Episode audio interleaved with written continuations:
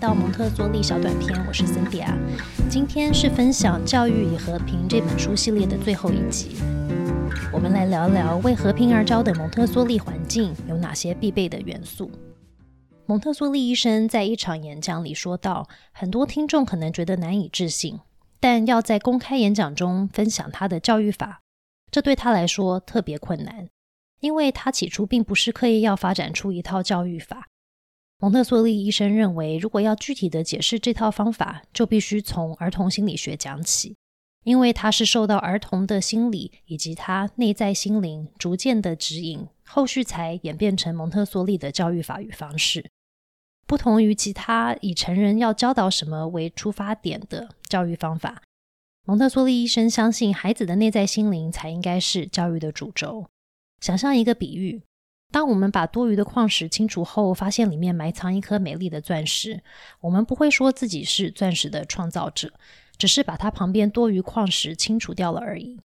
这颗钻石就好比孩子，也好比他内在的心灵。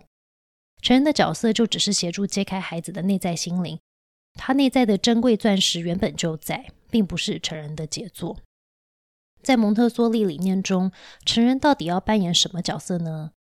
第一是改变看待孩子的方式，第二是预备适合的环境。在上一集蒙特梭利小短片，我们谈了许多有关成人该如何看待孩子。在这一集，我们就专注在蒙特梭利环境必备的元素。环境的预备不只要满足孩子的生理发展需求，还有他的心灵需求。第一个环境需必备的元素是，孩子在环境里能自由行动。让孩子自己选择工作，能促成一般人不会想象孩子能拥有的特征，例如独立与自我动机。第二，孩子在环境里能得到符合他发展需求、对自己有建设性的活动，并且能找到参与在这些活动中的动机。第三，孩子必须能接触一位熟悉生命发展法则，而不会阻碍他自然发展的成人。这个成人不会成为发展的阻碍，因为他不会过度保护。不会命令孩子的活动，或不参照孩子的需求而逼迫孩子。第四，环境里需要提供孩子能透过自己的手操作，让身体与心智并用，有功能性的工作。有功能性的工作指的是与孩子真实生活相关的工作。成人预备环境里的工作时，也必须研究孩子能负荷的困难度，并发觉哪个困难程度的工作能维持孩子的兴趣。孩子很难专注于成人的话语，但物品却能使他们专注。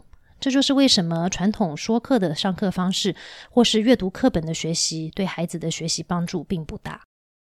第五是环境必须刺激孩子的智力，并提供适合不同兴趣的工作，否则孩子会抽离，降低对学习的兴趣。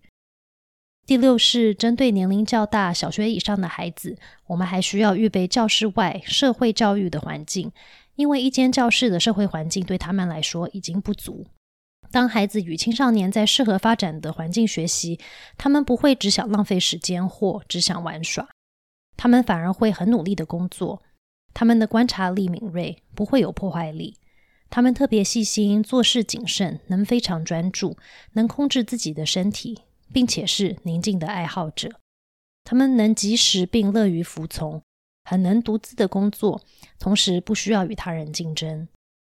这一切都是孩子与青少年与适合他发展的环境与适合他发展的工作互动后所产生的自然结果，也就是常常在蒙特梭利教育中所听到的正常化。正常化指的不是一个小孩是否是正常，而是他是否在发展的正道上。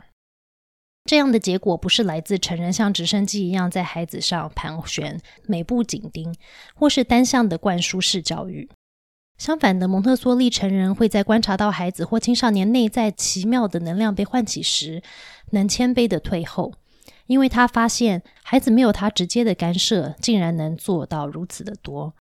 就这样，三十或四十位孩子可以一起在一个有美感、专为他们预备的社会环境里工作。就算老师离开教室或是环境，孩子们也会继续自己工作。一般人以为孩子或青少年最快乐的时候是在玩，但其实他们最快乐的时候是在尽力的工作。他们的动机不是成人设定的期待或目标，而是他们内在自我完善的倾向。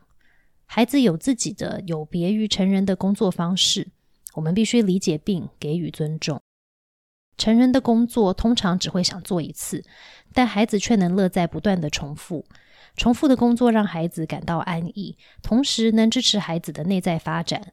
通常在日后会以令人惊讶的方式向外展现。学习是漫长与困难的，在适合环境中学习的孩子与青少年能从中找到自我满足与自尊。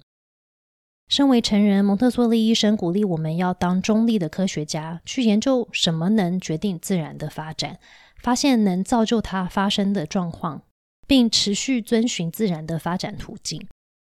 成人必须理解身为人类的宇宙任务，并努力朝它迈进。而成人的角色不只是外在环境的创建者，更重要的是要扮演每个新生人类道德与心灵力量的拥护者。孩子与教育是人类和平与精进的唯一途径。从三集小短片，我认为蒙特梭利提出的是一个彻底的思维翻转。